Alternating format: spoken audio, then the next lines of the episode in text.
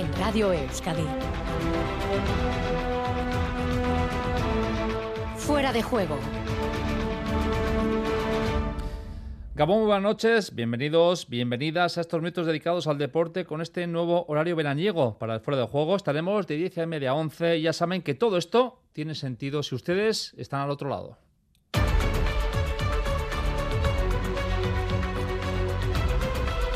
Los primeros minutos de este espacio lo dedicaremos a un análisis de lo que nos deja la Eurocopa Femenina. Ese análisis lo haremos con Damaris Segurrola. Escucharemos también a Nerea Izaguirre en una campaña realmente ilusionante para Real con esa participación continental para el equipo que dirige Natalia Arroyo. Hablaremos también del problema del Atlético en la portería. El lesionado Aguirre y mermado Unai Simón, Valverde tiene una importante quebradero de cabeza. Hoy conoceremos un poquito más a los porteros rojiblancos, a esos jóvenes Iru y Padilla. En ciclismo, Pello Bilbao ha sido segundo en la tercera etapa de la Vuelta a Polonia, una tercera jornada que ha terminado con la victoria de Sergio Higuita, que no ha podido celebrar mejor sus 25 años, etapa y liderato en Polonia para el corredor colombiano. Mañana nada más arranca una nueva edición de la Vuelta a Burgos con el ganador del pasado año. Esto es Mikel Landa, Alejandro Valverde, Nibali y Superman López, reintegrado en Astana para correr en Burgos y la Vuelta a España. También estará Euskaltel con el retorno de Gocho Martín, que se, pasa, se pasará esta noche por esta sintonía. En cesta punta, una Lequerica se ha recuperado sus molestias en el gemelo y podrá jugar el choque del Gran Slam de Guernica. El zaguero Guernicarra reaparece mañana en Donibane Loitzun. En el mundo del motor, Fernando Alonso cambiará al PIN por Aston Martin. En su nueva escuadra cubrirá la ausencia de Sebastián Vettel. Para que todo esto suene de maravilla, tenemos a Maitane Bujedo en la realización. Hemos puesto mucho cariño en esta media hora de radio. Ustedes juzgarán si hemos acertado o no. Comenzamos.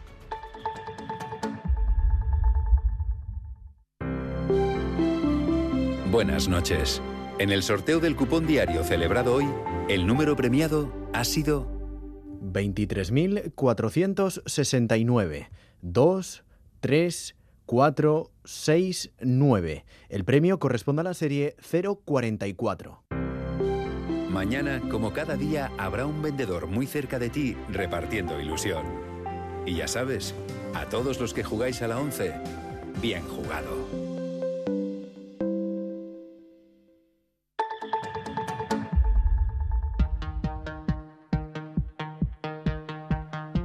32 sobre las 10. Recuerdo ese horario veraniego de 10 y media a 11 todos los días aquí en Radio Euskadi fuera del juego.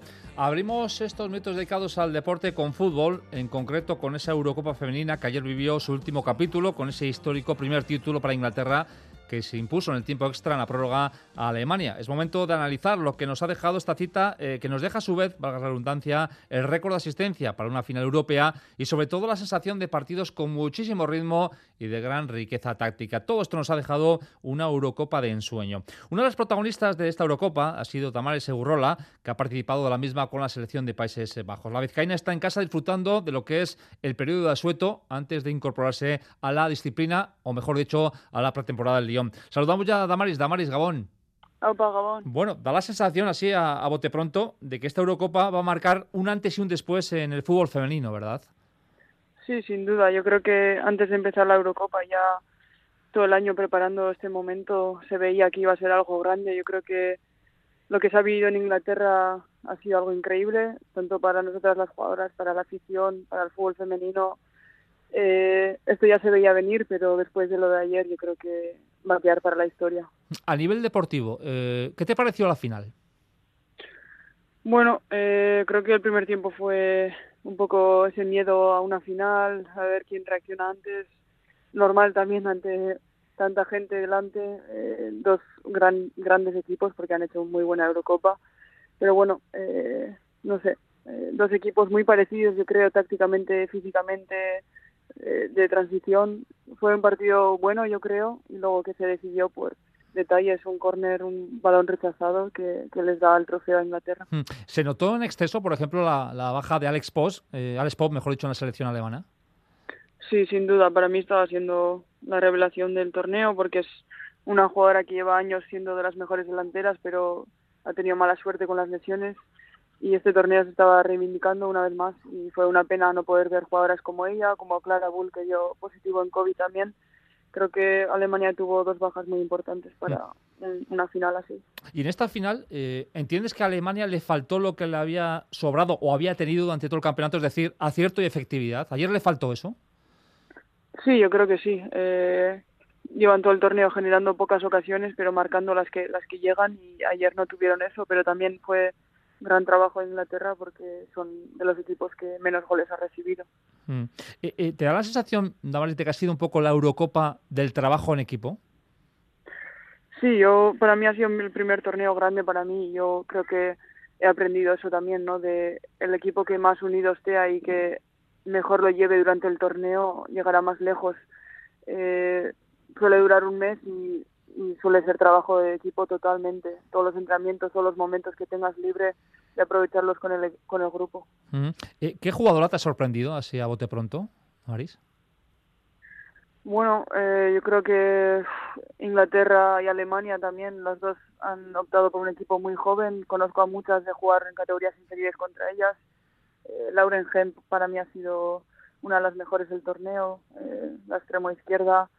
Lena Obedorf, la mediocentro centro alemana, eh, no sé, hay mucha gente que podría destacar. Yo creo que ha sido un europeo de mucho nivel. Eh, a nivel particular, eh, ¿cómo es eso de vivir una Eurocopa? Que era la primera, primer gran torneo para ti, por así decirlo.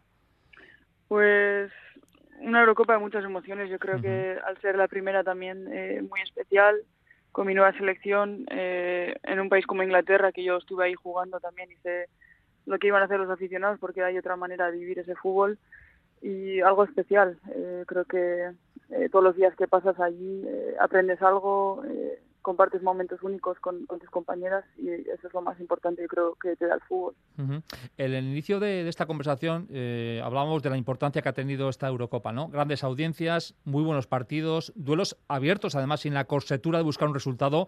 Han sido muchas las cosas positivas que nos deja este torneo, Damaris.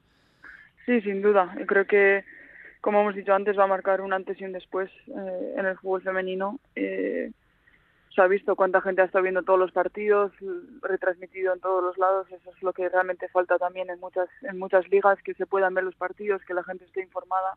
Y eso han hecho un gran trabajo. Eh, en cuanto a la afición, pues no había ninguna duda que se iban a llenar estadios. Pero bueno, creo que es el comienzo de algo grande. Ya llevamos años ahí arriba y creo que lo han hecho muy bien y ahora tenemos que seguir. Han sido partidos muy igualados y en partidos tan igualados eh, los choques se, se, resuelven por pequeños detalles y es lo que os pasó a vosotras ante Francia. Sí, sí, sí. Eh, en torneos así los detalles son los que marcan la diferencia. Son partidos muy ajustados, equipos muy igualados y ayer también se vio un córner, un rechace, te quedas sin, sin ganar un título. Nosotros nos pasó en la prórroga, no sé, eh, tampoco hay que prestar mucha atención porque ya has pasado, pero sí que duele pues al final que detalles tan pequeños que realmente es por falta de concentración, por minutos de cansancio, pues que se te vayan los partidos. ¿Hay decepción, por ejemplo, en los Países Bajos por, por esta Eurocopa, por caer en el cuartos? Sí, yo diría que sí. Al final eh, éramos las actuales campeonas y teníamos muchas ganas para este torneo, jugando en Inglaterra. Creo que teníamos un gran equipo, veníamos muy bien preparadas y bueno, al final juegas eh, contra Francia, que también es una selección muy buena, jugadoras muy buenas que llevan años a máximo nivel. Pero bueno, yo confío mucho en el grupo que tenemos, creo que nos vienen cosas muy bonitas por delante. Mm. Eh, Damaris Segurola, que se va con el debut en, con Países Bajos y te vas además, eh, en este caso, con el premio de mejor jugadora en el partido ante Portugal. Sí, un día muy especial. tenía a toda mi familia ahí fue el debut en un europeo, lo disfruté mucho, creo que hicimos un muy buen partido, también fue un partido de detalles porque se cambió el partido con un penalti, una decisión bastante diferente que realmente no sabía si era penalti, pero no sé, disfruté mucho de ese momento de poder compartirlo con, mi familia allí y espero que, vengan muchos más momentos así. Y lo siguiente a nivel colectivo, con todas estas sensaciones tan positivas, será eh, va a ser, mejor dicho, el Mundial de Fútbol y eso va a ser tremendo, ¿eh? Sí, sí. Eh, el año que viene tenemos un mundial también. Creo que esto es lo que nos gusta a los futbolistas, a los deportistas en general, que tengamos torneos así grandes cada año, aparte de la temporada actual que empezamos ya también. Pero el, tener objetivos así a, a corta distancia también, que es algo muy motivante para todos. Antes de todo eso, y ya es la última, ahora toca descansar. ¿Cuándo te incorporas a la disciplina, de, a la pretemporada, mejor dicho, de Lyon? Este lunes que viene. ¿Con ganas o también con ganas de, prorrogar un poquito la estancia en, tierras vizcaínas? Cuéntanos. No, para nada. Yo creo que ya tenía suficiente para recargar pilas. Eh, estando en casa disfruto mucho, con pocos días que me den. me siento como nueva, ya lista para lo que viene. También muy emocionante pues afrontar una temporada nueva después de la temporada pasada y empezar ya la pretemporada en Estados Unidos, la Supercopa, muchas cosas que vienen. Bueno, pues con esa esperanza terminamos. Dame seguro, las gracias por la, atender la llamada de Radio Euskadi, a descansar en lo que, lo que te queda y nada, luego ya hacer una buena campaña en tierras francesas, ¿vale? Muchas gracias, Cargasco.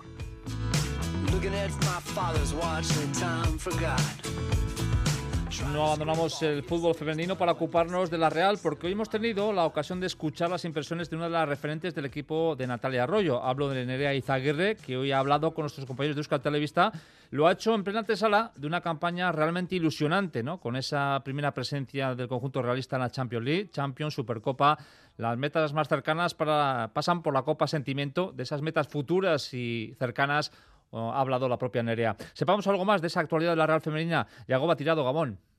Gabón Miquel, la Real Sociedad ha retomado esta mañana los entrenamientos en Zubieta con el objetivo de preparar las semifinales de la Copa Sentimiento que disputarán el próximo viernes contra el Levante en el Sadar. En su tercera semana de pretemporada la ilusión es máxima en el equipo de Natalia Arroyo, sobre todo porque están a las puertas de disputar la Champions por primera vez en su historia. Nerea Izaguirre apuesta por la ambición para seguir mejorando y volver a firmar un curso histórico.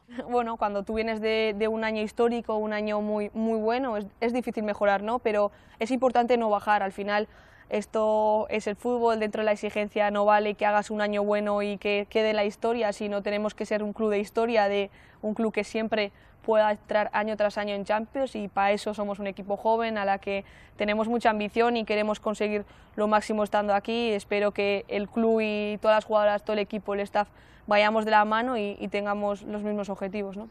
La centrocampista de Tolosa no esconde que, con cuatro títulos en juego la próxima temporada, la Real sueña con levantar al menos uno nos ilusiona a todas esa Champions, ¿no? porque es verdad que es una competición nueva en la que la Real nunca ha estado, pero creo que tenemos que ser ambiciosas. Creo que lo importante también es seguir en liga dando, dando el nivel, ir sumando de tres en tres y estar ahí arriba. ¿no? Sabemos que hay equipos como Real Madrid, el Atlético Madrid, el Barça que, que nos van a competir, pero es importante estar ahí arriba, igual que bueno, pasar la fase de grupos con, con la Real eh, para poder estar dentro de la Champions. Y, joder, ¿por qué no, no? No tenemos otras dos competiciones que son la Copa y la Supercopa que se juegan a un partido y ahí puede ser que cualquiera pueda hacer daño y ojalá podamos conseguir un título, ¿no? En el capítulo personal, Izaguirre tiene claro el camino a seguir. A sus 22 años sabe que tiene mucho margen para aprender y seguir creciendo. Siempre me preguntan a ver si cada año se puede hacer mejor. Eh, siempre respondo que sí, ¿no? Al final mi objetivo es cada día ser mejor jugadora. Sé que todavía tengo mucho margen de mejora, eh, quiero mejorar, quiero crecer, quiero ser todavía mejor futbolista.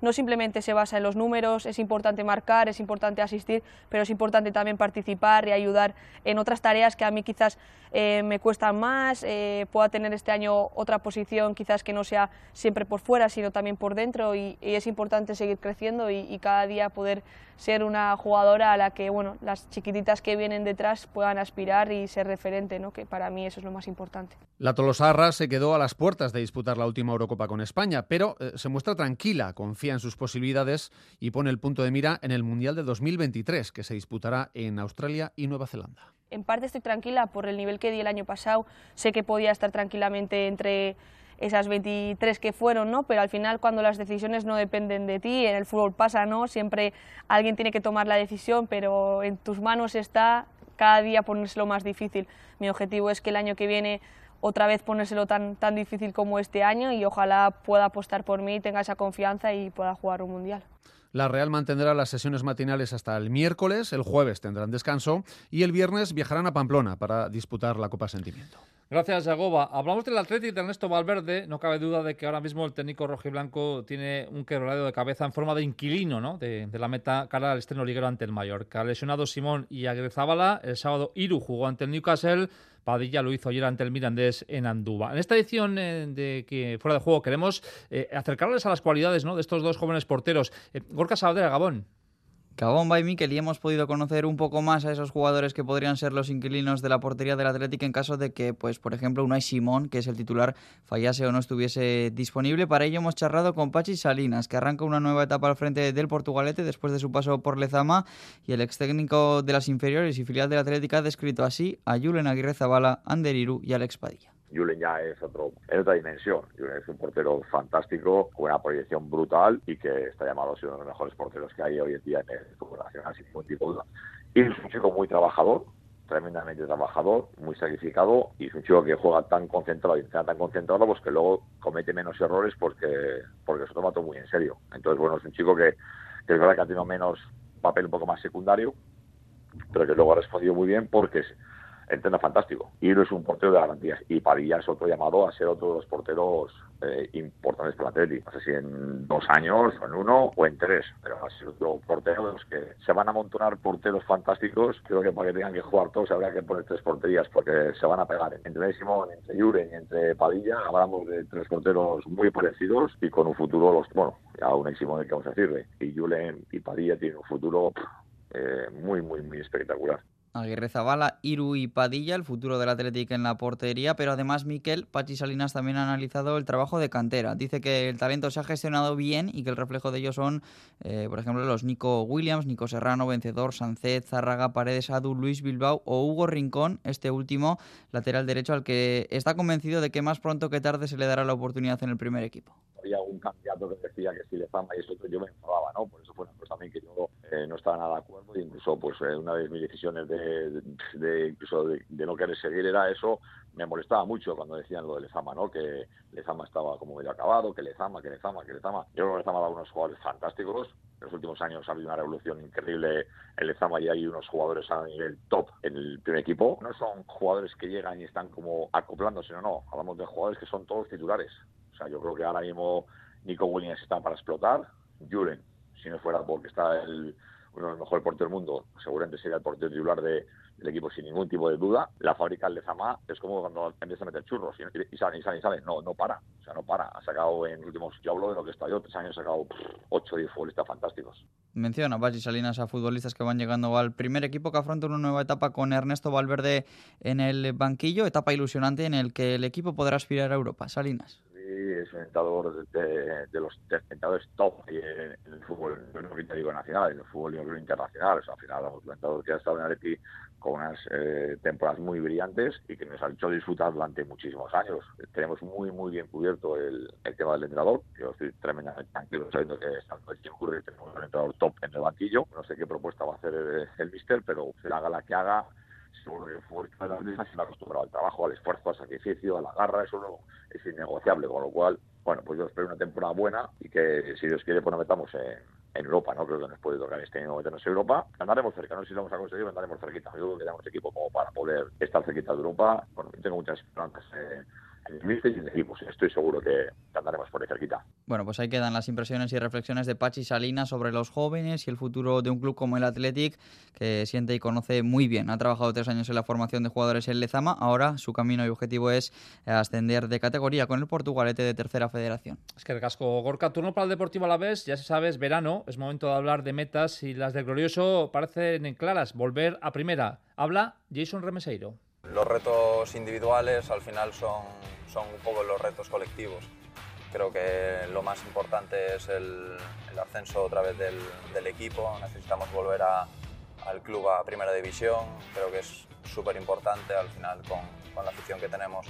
Creo que nos va a ayudar muchísimo a, conseguir el objetivo y, y, creo que al final es el, el objetivo primordial que debemos de tener cada uno, cada uno en mente y 49. Dejamos la pelota, hablamos de ciclismo.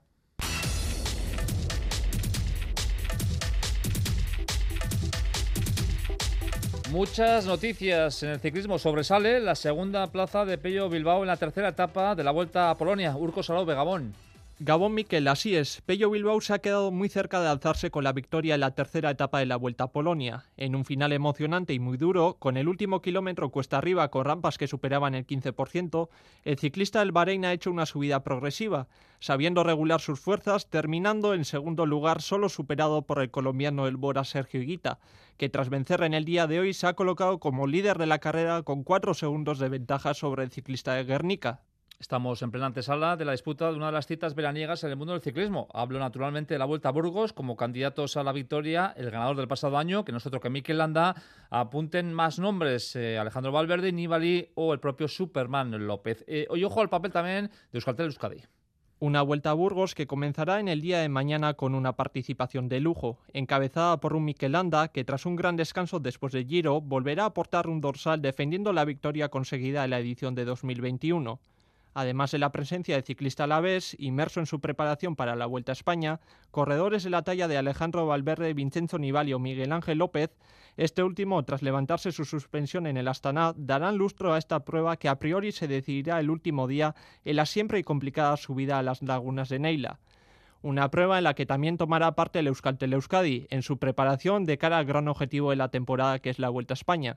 Para ello, Jorge Azanza ha seleccionado un 7 potente con Xavier Miquel Azparren, Ibai Azurmendi, Miquel Vizcarra, Carlos Canal, Joan Bou, Miquel Iturria y Gozón Martín con los que espera ser protagonista en carrera. Sí, son un poco los corredores eh, referentes, ¿no? Los que más bagaje tienen quizás de la escuadra y yo creo que eso, viene al final de una lesión, eh, de una caída, Ibai lo mismo y bueno, pues están ahí un poco con un poco la duda de cómo van a estar, pero bueno, eh, ya te digo, son cinco días aquí con el máximo nivel World Tour también y bueno, trataremos de, como te he dicho antes, de sabiendo que las opciones de, de cara al final son más reducidas, de estar protagonistas y de pelear pues eh, protagonismo, ¿no?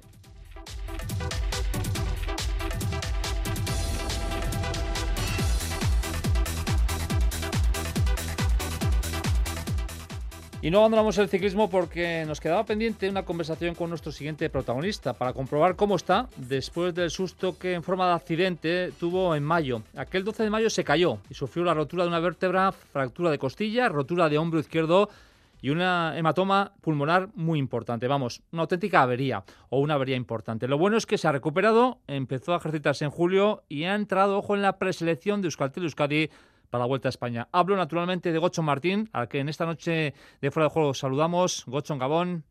Gabón. No sé si sorprendido Gocho por esa recuperación express después de aquel feo accidente. Cuéntanos.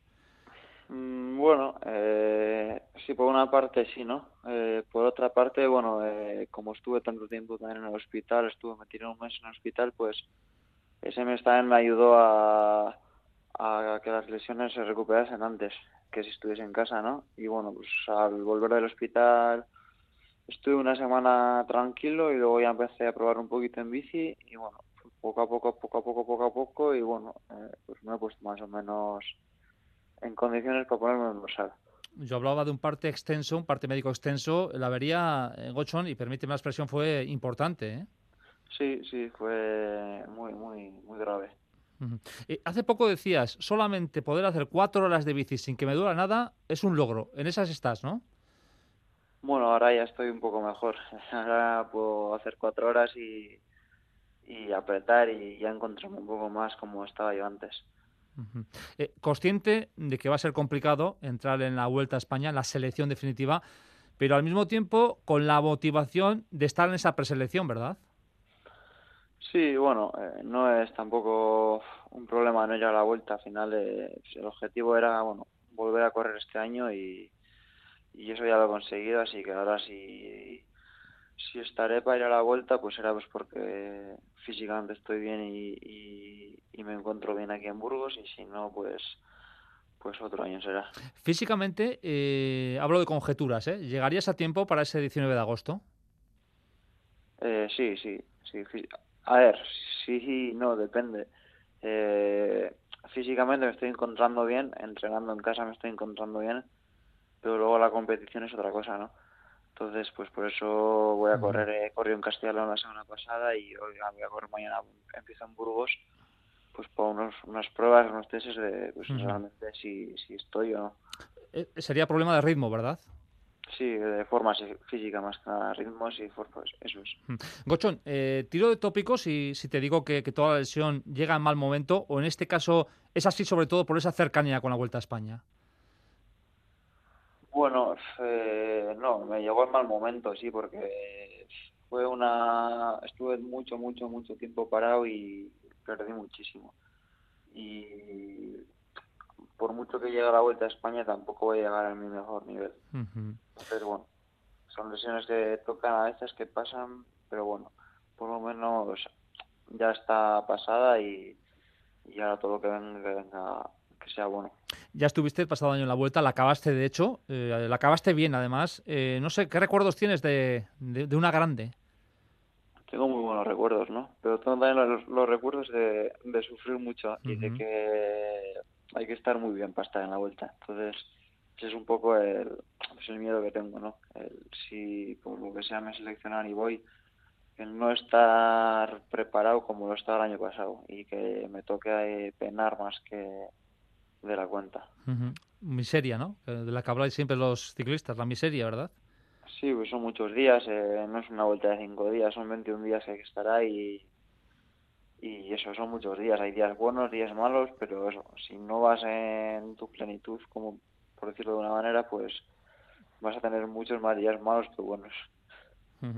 Eh, a nivel colectivo, el pasado año el equipo dejó su sello, en, eh, en, este caso en la vuelta, de escuadra peleona, de dejarse ver en toda una carrera World Tour. Ese es de nuevo el camino, ¿no, Gochón?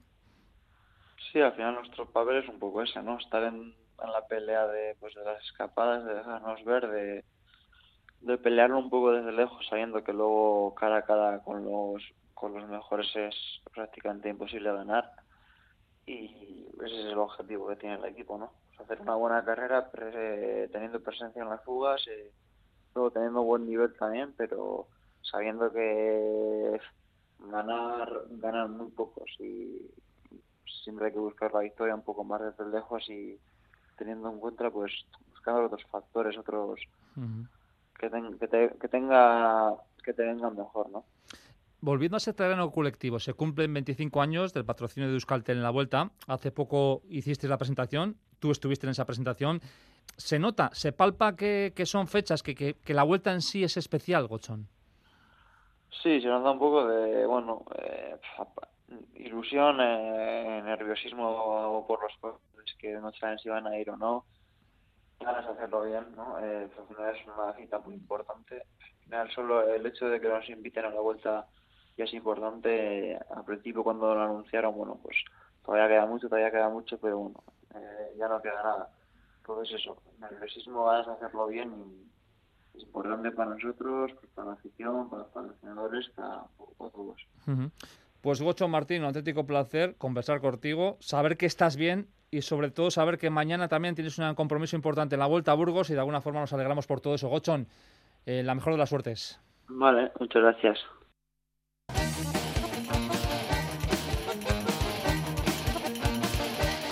Sintonía de pelota a 2 para las 11 de la noche. En esta punta, una Querica se ha recuperado de sus molestias en el gemelo y podrá jugar el choque decisivo del Grand Slam del Guernica el próximo sábado en la Villa Fora. El zaguero Guernicarra reaparecerá mañana en Donima y Chun. Hoy probatura positiva para Leque.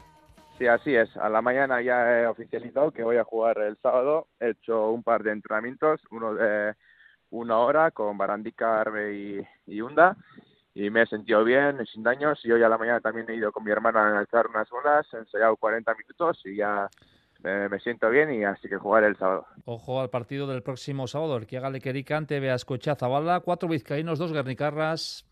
Tanto Beascocha y Zabala, tanto Erquia y nosotros, pues eh, el primer partido hemos perdido contra Olarán y López y bueno, eh, lo bueno es que ganando ya el segundo partido, pues ya estamos en semifinales pero bueno, sabemos que va a ser un partido muy complicado. Eh, tenemos que quitarle la pelota a Diego porque Diego si coge ahí adelante en los cuadros alegres pues es un buen rematador. Y luego pues eh, también Zavala pues eh, en los últimos meses pues anda en un gran nivel, vende mucha pelota, tiene mucha fuerza y llega bastante fácil atrás, así que bueno, va a ser un partido complicado, pero bueno, tenemos confianza, que también sabemos cómo qué pelotari es, cómo juega, así que así que a darlo todo. Último compromiso en Guernica, 1.300 espectadores. ¿Qué pasa en Guernica? Sí, así es, pero ya en el Gran Slam de Guernica pues ya llevamos eh, seis años ¿no? que cada verano pues se está llenando, pero bueno, este año yo creo que es diferente, la gente ya va con otra ilusión, ya la gente ya sabe quién va a jugar, cada pelotari cómo, cómo está jugando y yo creo que tiene más, más información sobre los pelotaris y yo creo que ya se está metiendo más en el mundo de Hayalay. Y un último punto para acabar, el mundo del motor. Fernando Alonso cambiará Alpine por Aston Martin. En su nueva escuadra cubrirá el hueco de Sebastián Vettel. Casi casi las 11, Agur.